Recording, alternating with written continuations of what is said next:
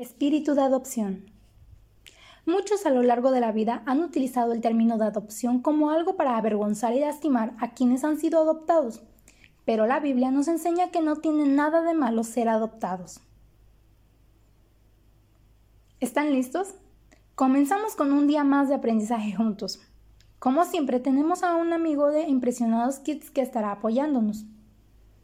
Bueno, mucho hemos hablado ya sobre algunos de los nombres que recibe el Espíritu Santo y en varias ocasiones hemos dicho el Espíritu de.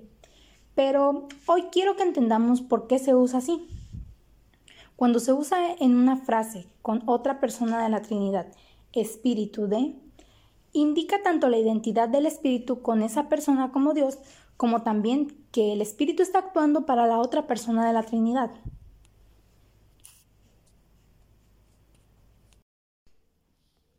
Hola chicos, creo que yo ya voy entendiendo. Es por eso que a veces encontramos el nombre de espíritu en frases como espíritu de adopción, espíritu de su hijo, espíritu de Dios.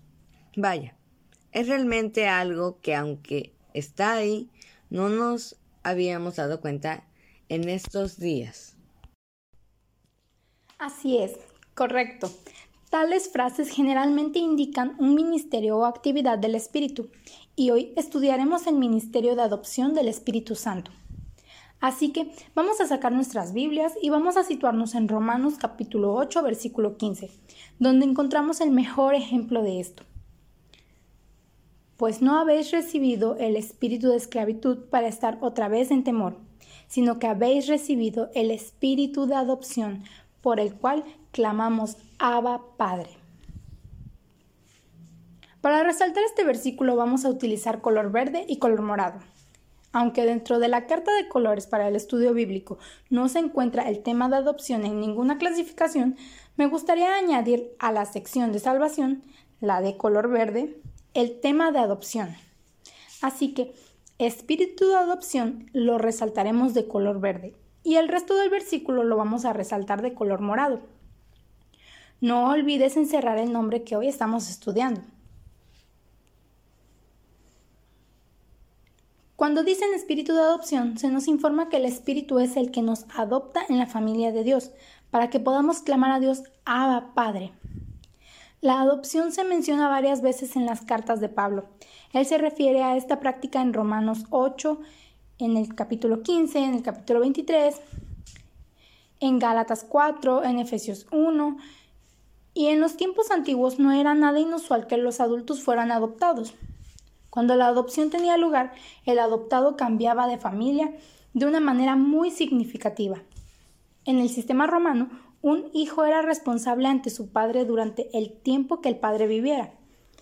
Pero cuando un hijo adulto era adoptado en otra familia, los lazos con la antigua familia se disolvían por completo.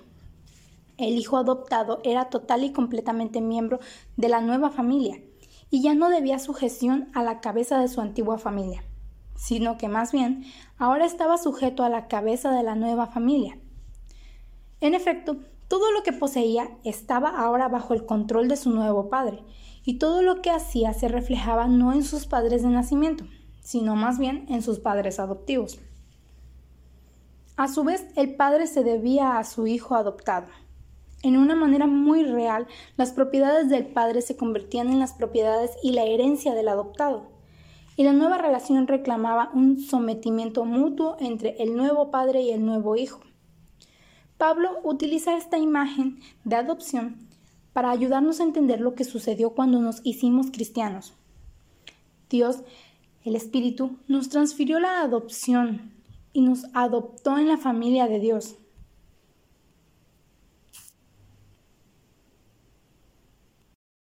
Podemos entonces rescatar como puntos importantes para nuestros apuntes de hoy que, como hijos adoptados de Dios, ya no debemos ningún sometimiento a nuestro antiguo padre, Satanás, ni a sus malévolos métodos. Como pecadores éramos la simiente de Satanás, en Cristo nos convertimos en hijos de Dios. Nuestro sometimiento ahora se debe solo a Dios y nuestras decisiones reflejan gloria o vergüenza para el Señor. Así es, todo esto todo lo podemos ver y aprender en Romanos 8:15 sobre el espíritu de adopción. Como miembros de la familia de Dios tenemos sus recursos disponibles para nosotros. No necesitamos más ser esclavos del pecado, sino más bien podemos decidir vivir nuestra vida para el Señor. Y como el espíritu de adopción, Dios, el Espíritu Santo, permanece con nosotros para darnos acceso al mismo poder de Dios que transformará nuestra vida, para que podamos tener la semejanza de su familia.